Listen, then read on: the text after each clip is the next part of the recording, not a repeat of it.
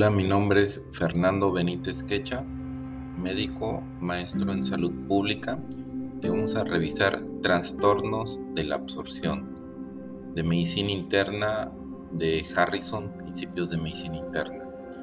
Los trastornos de la absorción representan una amplia variedad de procesos con múltiples causas y diversas manifestaciones clínicas. Casi todos estos problemas clínicos se asocian a decremento de la absorción intestinal de uno o más nutrimentos de la dieta y con frecuencia se les denomina síndrome de mala absorción, una absorción deficiente.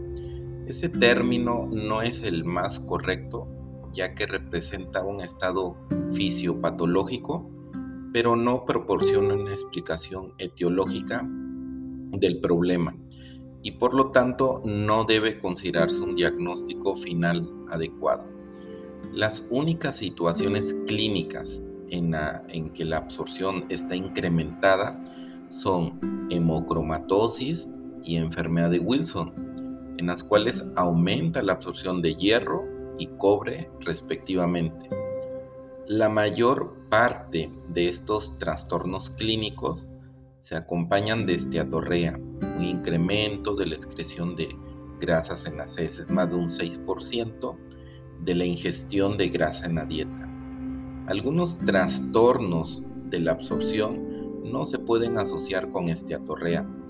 El déficit primario de lactasa, que representa una ausencia congénita de la enzima disacaridasa, la lactasa, en el borde de cepillo del intestino delgado. Causa tan solo mala absorción de lactosa. Y la anemia perniciosa se relaciona con un notable descenso de la absorción intestinal de cobalamina, vitamina B12, a causa de la, de la ausencia del factor intrínseco de las células parietales gástricas, necesario para la absorción de cobalamina. Los trastornos de la absorción deben incluirse dentro del diagnóstico diferencial de la diarrea. En primer lugar, la diarrea se relaciona o es consecuencia del descenso de la absorción de uno o más nutrimentos de la dieta. La diarrea puede ser secundaria al proceso intestinal causante de la esteatorrea o la propia esteatorrea. De este modo, la enfermedad celíaca se asocia tanto con los extensos cambios morfológicos en la mucosa del intestino delgado como con menor absorción de diversos nutrimentos de la dieta.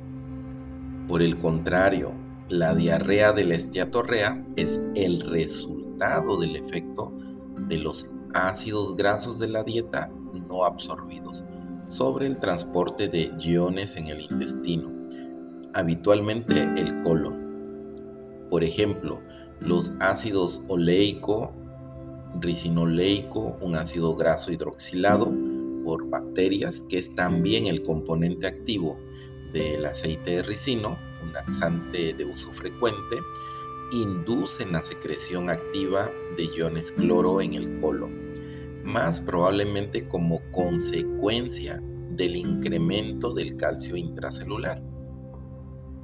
Además, la diarrea puede causar una esteatorrea leve, menos de 11 gramos de excreción de grasas, con una ingestión de 100 gramos de esta en la dieta. En segundo lugar, la mayoría de los pacientes refiere diarrea, no mala absorción de grasas. En tercer lugar, muchos trastornos intestinales que se presentan con diarrea como síntoma predominante, por ejemplo, colitis ulcerosa, diarrea del viajero, secundaria a la enterotoxina producida por la E. coli. No necesariamente conllevan decremento de la absorción de algún nutrimento de la dieta. La diarrea como síntoma es decir, cuando el paciente utiliza este término para describir el patrón de evacuación intestinal, puede deberse a menor consistencia de las heces, incremento de su volumen, aumento del número de deposiciones o una combinación de estos tres cambios. Por el contrario, la diarrea como signo representa un incremento cuantitativo del agua o el peso de las heces, más de 200 a 225 mililitros o gramos en 24 horas. Cuando se consume una dieta de tipo occidental, en los individuos que consumen una dieta con gran contenido de fibra, normalmente el peso de las heces será mayor de 400 gramos en 24 horas. Por ello es esencial que se aclare qué es lo que el paciente quiere decir cuando habla de diarrea. Alrededor de 10% de los pacientes enviados al gastroenterólogo para el estudio de diarrea inexplicable no presenta un incremento de la cantidad de agua en las heces cuando se hace una determinación cuantitativa. Estos pacientes pueden tener deposiciones pequeñas, frecuentes y algo blandas con tenesmo, que indican proctitis, pero no presentan un incremento del peso o el volumen de las heces. También es esencial establecer si la diarrea de un paciente es secundaria a la menor absorción de uno o más nutrimentos de la dieta, en contraste con la diarrea que se debe a secreción de líquidos y electrolitos en el intestino delgado, en colon o en ambos.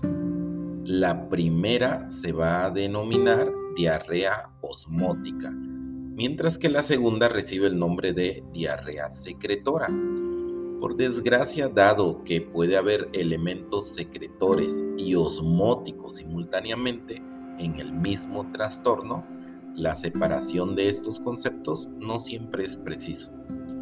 En todo caso, pueden ayudar a realizar esta distinción dos estudios la determinación de los electrolitos en heces y la observación del efecto del ayuno sobre las deposiciones. La, la demostración del efecto del ayuno prolongado más de 24 horas sobre las deposiciones suele ser muy eficaz para sugerir que un nutrimento de la dieta causa la diarrea. Una diarrea secretora asociada con enterotoxina que causa la diarrea del viajero no se va a modificar con el ayuno prolongado, ya que la estimulación que la enterotoxina ejerce en la secreción de líquido y electrolitos no se va a modificar al comer. Por el contrario, la diarrea secundaria a mala absorción de lactosa en la carencia primaria de lactasa cesa indudablemente con un ayuno prolongado. Por ello, una disminución considerable de las deposiciones durante el ayuno, medida a través de la colecta cuantitativa de las heces por al menos 24 horas, es un indicio de que la diarrea está relacionada con la mala absorción de un nutrimento de la dieta. La persistencia de las deposiciones durante el ayuno indica que tal vez la diarrea es secretora y que su causa no es un nutrimento de la dieta. Un secretagogo luminal, por ejemplo la heterotoxina de la E. coli, o circulante, por ejemplo un péptido intestinal vasoactivo, podría ser la causa de la diarrea que no se modifica durante un ayuno prolongado. Los efectos observados del ayuno se pueden comparar y correlacionar con las determinaciones de electrolitos y osmolalidad en heces. La determinación de los electrolitos y la osmolalidad en heces exige comparar las concentraciones de sodio, potasio en las heces líquidas con la osmolalidad de las heces normales para comprobar la presencia o ausencia del denominado desequilibrio osmótico en heces. Para ello se utilizan algunas fórmulas. Las concentraciones de cationes se duplican para estimar las concentraciones de aniones en las heces. Un desequilibrio osmótico significativo sugiere la presencia en el agua de las heces de una o más sustancias distintas de sodio, potasio y aniones que probablemente son la causa de la diarrea del paciente.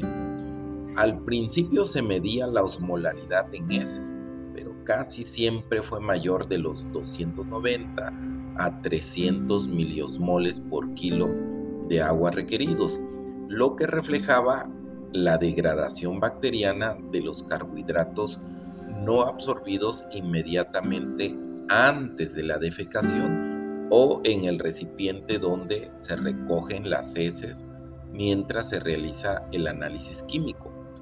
Aunque se observe, se conserven refrigeradas, como consecuencia de esto siempre se debe suponer que la osmolalidad de las heces es de 300 miliosmoles por kilo de agua. Una osmolalidad fecal baja, menos de 2,90, refleja la adición de orina diluida o de agua, lo que indica la acumulación de orina y heces en forma conjunta o la llamada diarrea artificial, una forma de síndrome de Munchausen. Cuando la diferencia calculada es más de 50, existe un desequilibrio osmótico, lo que sugiere que la diarrea se debe a un nutrimento dietético no absorbido, por ejemplo un ácido graso, un carbohidrato o ambos. Cuando esta diferencia es menos de 25, se supone que la causa de la diarrea no es un nutrimento de la dieta, dado que puede concurrir tanto factores osmóticos como malabsorción de un nutrimento como secretores en la diarrea esta distinción a veces es menos clara con el paciente real que cuando se utiliza como ejemplo en una exposición. De manera ideal, la presencia de un desequilibrio osmótico se va a asociar a un notable descenso de la producción de heces durante un ayuno prolongado, mientras que la ausencia probablemente se va a asociar con cuadros de diarrea que no se reducen en grado sustancial durante un periodo de ayuno.